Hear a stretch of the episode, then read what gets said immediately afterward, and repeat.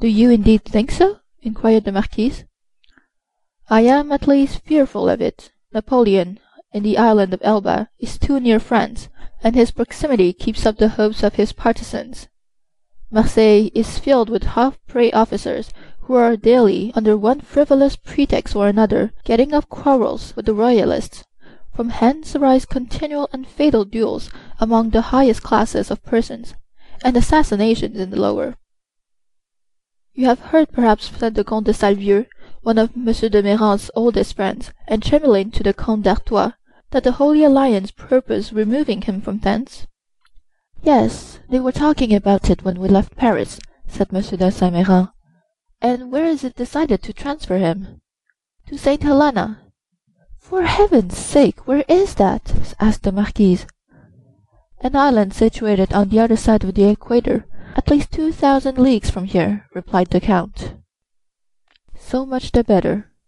As Villefort observes, it is a great act of folly to have left such a man between Corsica, where he was born, and Naples, of which his brother in law is king, and face to face with Italy, the sovereignty of which he coveted for his son." "Unfortunately," said Villefort, "there are the treaties of 1814 and we cannot molest Napoleon without breaking those compacts." "Oh, well, we shall find some way out of it," responded Monsieur de Salvieux. "There wasn't any trouble over treaties when it was a question of shooting the poor Duc d'Enghien."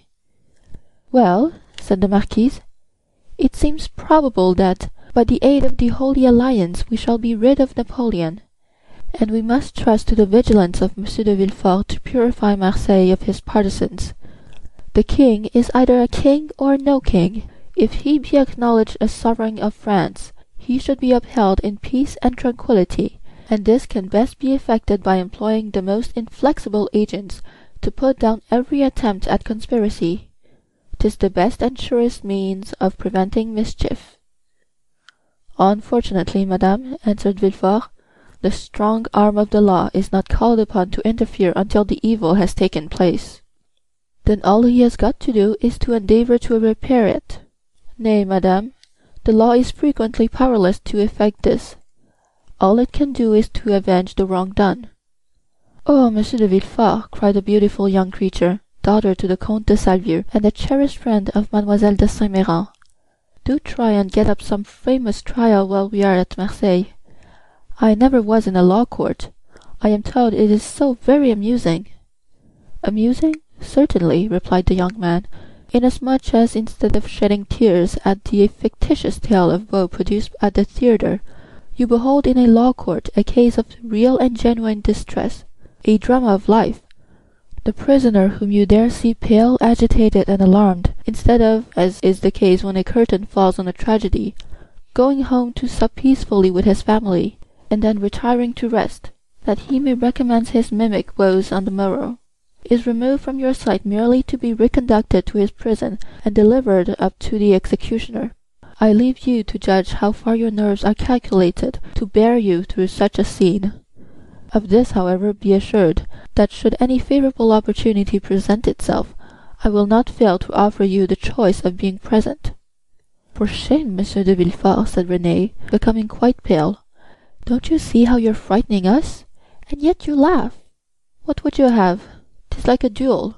I have already recorded sentence of death, five or six times, against the movers of political conspiracies, and who can say how many daggers may be ready sharpened, and only awaiting a favorable opportunity to be buried in my heart?" "Gracious heavens, Monsieur de Villefort!" said Renée, becoming more and more terrified, "you surely are not in earnest?" "Indeed I am," replied the young magistrate with a smile and in the interesting trial that young lady is anxious to witness, the case would only be still more aggravated. Suppose, for instance, the prisoner, as is more than probable, to have served under Napoleon.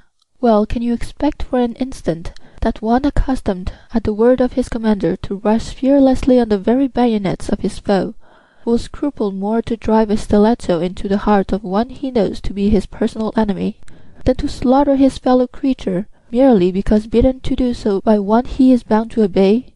Besides, one requires the excitement of being hateful in the eyes of the accused, in order to lash one's self into a state of sufficient vehemence and power.